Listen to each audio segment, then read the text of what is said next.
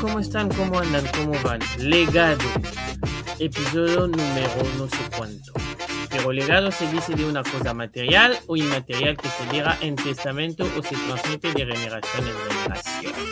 Pues hoy tenemos un buen personaje hablando de legado, porque este señor creo que ha revolucionado un tantito no solo el mundo de fútbol, sino también la percepción que se puede hacer uh, de la vida en sociedad, de la exigencia y de todo. Uh, hoy, para, mí, es un placer, uh, es un placer grabar este episodio porque es uno de los personajes más controversiarios o controverso que pueden encontrar en el deporte, pero algunos lo aman, otros lo odian. Pero para mí es un referente en su manera de aprovechar la vida. Hablo más, hablo directamente de... aceptar la injusticia, muchachos. Pero escúchenme lo que les voy a decir. Si ustedes juegan así como jugaron hoy, de aquí al final del campeonato, van a tener el premio que merecen. Yo ahora ya sé que no, nada, nada los serena porque se mataron por el partido, lo merecieron y no lo consiguieron. Acepten la injusticia, que todo se equilibra al final. Faltan nueve fechas. ¿Son nueve? Si nosotros jugamos así las nueve fechas, no les quepa duda que van a tener la respuesta que merecen. Ahí hablaba nada más y nada menos que el señor Marcelo Alberto Bielsa Caldera. Dicho en corto, Marcelo Bielsa. El loco Bielsa, como lo apodan ahí en Argentina.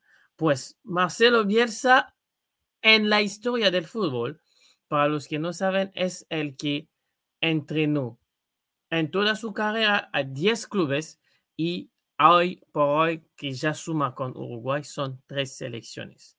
Marcelo Bielsa tiene la filosofía de siempre, siempre querer esperar y querer formar antes de llegar a los resultados. Su manera y su filosofía de aprovechar el fútbol es como en la vida. Y eso hace que, contrariamente a muchísimos grandes nombres de este deporte, como logro, como título, él, al contrario de de mucho, no tiene mucho que ha ganado. O sea, ganó la, el campeonato de Inglaterra de segunda división en el 2020, ganó, uh, un, ganó un torneo argentino con el Newell's, uh, bueno, dos torneos argentinos con el, con el en 91 y 92. Fue finalista de la Libertadores con Vélez y fue finalista de la Europa League y la Copa de España con el Athletic Bilbao. Con, el trabajo de selección ganó la medalla de oro de los Juegos Olímpicos de 2004 y fue finalista de la Copa América de 2004. Dicho así y bien visto así en el palmarés nada más, pues muchos podrían decir que Bielsa no es un gran entrenador, pero Bielsa es un gran entrenador en eso que él tomó el tiempo para formar. De, hecho, en muchos de los clubes donde él pasó, después de él es donde salieron a concretarse las historias que él hacía. El ejemplo más reciente que tenemos es la de Chile. Marcelo Bielsa estuvo en Chile como seleccionador del 2007 al 2011. Y, Chile, y en Chile se encontró y potenció a toda una generación que después terminaría ganando es el que potencia a Vidal en la selección, es el que potencia a Alexis Sánchez, es el que potencia a Bravo, es el que lo llama, el que lo mete en el proceso. Estamos hablando de Chile. Chile futbolísticamente en la zona con, eh, no es un gran, un, un, un gran referente de fútbol. Es un pueblo, es un equipo con mucha entrega, con mucha necesidad, pero futbolísticamente para ganar a Chile siempre se le ha venido cuesta abajo como también le ha habido cuesta abajo de ir a los mundiales. Pero gracias al trabajo que hizo Bielsa, sacó a una generación que después terminará ganando todo, por lo menos en Conmebol. Bielsa, para los que también no saben, es el entrenador que hizo que permitiese cuando dices campeón de eh, los Juegos Olímpicos 2004, estos, en aquellos Juegos Olímpicos, el equipo de Argentina había jugadores como el Kun como Lionel Messi y como Fideo Di María.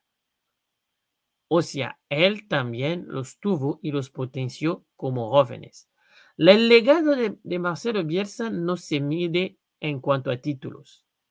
El legado de Marcelo Bielsa muchas veces en todos los clubes que pasó se mide en cuanto a la historia que creó, a los jóvenes que eh, destacó, a los jóvenes que potencializó y, a los, y, al equipo y a, la generosidad del juego que generó. De hecho, él mismo como entrenador siempre se ha empeñado a valorar lo merecido, como lo decía cuando estaba en el Athletic Club de Bilbao. Lo, primero que, que debo decir es que las evaluaciones no deben hacerse en función de lo que se obtiene, sino en función de lo que se merece. Eh, cuando se hace la evaluación exclusivamente en función de lo que se obtiene, y lo que se obtiene no es merecido, eh, se corre un grave riesgo de interpretar lo que se está evaluando. No sé si he sido claro con eso. Normalmente, imagínense que en el mundo actual decir, miren, no hay que, no hay que evaluar lo que se obtiene, sino lo que se merece, eh, suena absurdo. Pero yo me acuerdo, mire, una cosa que siempre pasaba, ¿no? Cuando yo era chico eh, y vivía en un barrio, y la gran novedad o el, gran logro era tener un auto. Y cuanto más lujoso fuera el auto, más reconocimiento había para la familia que lo había conseguido. Pero también había una distinción. No es, lo mismo para nosotros, para los que habitábamos el barrio, el reconocimiento a la familia era en función de qué había hecho para conseguir ese auto. Había familias que trabajaban los padres y los hijos y se compraban un SEAT. Y había familias que se habían ganado la lotería y se compraban un Mercedes-Benz. Nosotros valorábamos al que había trabajado mucho y se había comprado el SEAT, no al que a través de la lotería se había comprado el Mercedes-Benz. Le doy ese ejemplo porque a partir de ahí aprendí que no se evalúa eh, lo conseguido, sino lo merecido. Como lo dice él, no se evalúa lo conseguido, sino lo merecido. Y Marcelo Bielsa durante toda su carrera ha también demostrado que era un entrenador con personalidad y con temperamento. Es el entrenador que está capaz de firmar un contrato y después de irse cuando las decisiones y los momentos no se acuerdan con lo que él estaba pidiendo. Marcelo Bielsa es la prueba misma que con voluntad carácter, se puede llegar a estar lejos. Y es verdad que Marcelo Bielsa muchas veces, pero muchas veces, ha desatado unas confusiones entre los que le seguían y los que lo querían. Lo que sí es verdad es que nadie puede decir en contra de Bielsa es que Bielsa es único. Tan único que es uno de los raros entrenadores que entrenado en otro país donde el idioma no es el español, no se avergüenza en hablar en su idioma o en pedir ayuda en otro idioma a alguien cerca de él para estar seguro de poder, de poder divulgar el mensaje correcto a las personas correctas. Como por ejemplo, cuando estuvo en el Leeds y tuvo que hacer unas entrevistas en inglés. Eh, Entonces, como lo vimos, Marcelo Bielsa es el camino, es la demostración, es el poder que demuestra que a veces no solo hay que valorizar y solo no hay que valorar el equipo que gana. Es el señor y el maestro que generó a muchísimos entrenadores exitosos más tarde, como es el caso, por ejemplo, de Pep Guardiola. Pero de Pep ya hablaremos en otro tiempo. Recuerden, yo me llamo Eli y mis redes sociales at elreymaster por el Twitter y en Instagram arroba Nos vemos en la próxima y siéntense libres. Dale me gusta y de compartir con los demás. Nos vemos. Chao.